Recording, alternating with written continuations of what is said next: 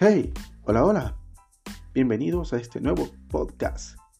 El día de hoy vamos a trabajar lo que es actividad e interactividad de la era digital. Quien les va a acompañar es Jonathan Machado. Bueno, empecemos hablando acerca de la, de la comunicación y cómo fue la base fundamental para que existen las relaciones humanas, en las cuales pues la humanidad siempre buscaba transmitir información y esto pues lo hacíamos mediante la comunicación. En ello, pues la tecnología aparece y busca romper distancias que antes eh, impedían este tipo de comunicaciones, con lo cual se crea ya sea el fax, el teléfono y el uso del Internet habiendo ya dispositivos con los cuales podíamos contactarnos, como lo que es nuestro teléfono celular, una computadora, que vienen a tornarse elementos de nuestro día a día. Cabe recalcar que en la, en la educación también estamos aplicando la tecnología y obviamente lo tenemos como un carácter social cuando muchas veces utilizamos para transmitir información ya, lo hemos visto, ya sea por la radio o por la televisión o por el mismo internet, que ya lo podemos hacer mediante redes, sociales, que es muy común hoy en día eh, transmitir la información.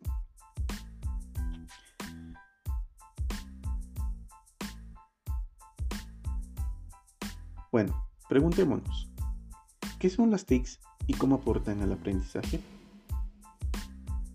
Las TICs son las tecnologías de la información y comunicación, siendo estas herramientas para el diálogo, el trabajo compartido, la colaboración y la generación de culturas colaborativas, entre otras. ¿Qué tan importantes son las TICs? Pues fundamentales hoy en día.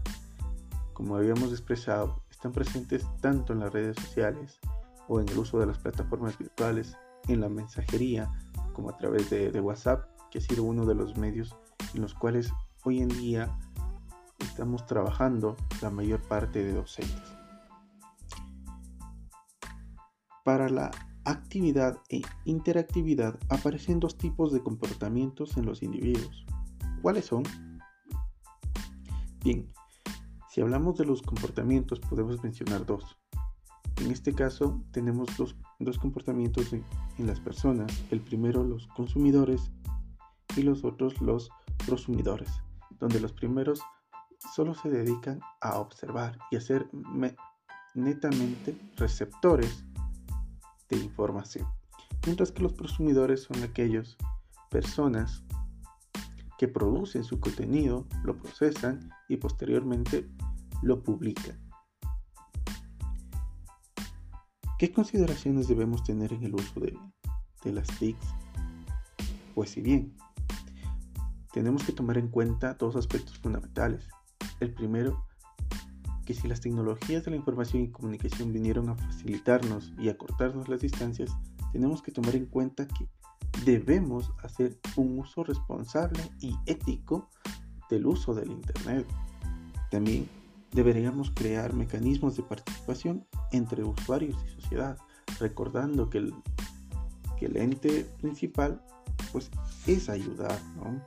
Es ayudar, no desapegarnos de nuestra realidad. Es necesario crear espacios de participación como foros y blogs, pero por supuesto, eso motiva a la creatividad, al razonamiento y a la involucración de adquirir competencias digitales en todos los participantes ya sea para transmitir su, criterio, ¿sí? vea la necesidad y aplicación de estas herramientas TICS. Bueno, como conclusión de este primer capítulo podemos mencionar lo siguiente. El avance tecnológico ha permitido que las TICs sean parte del día a día.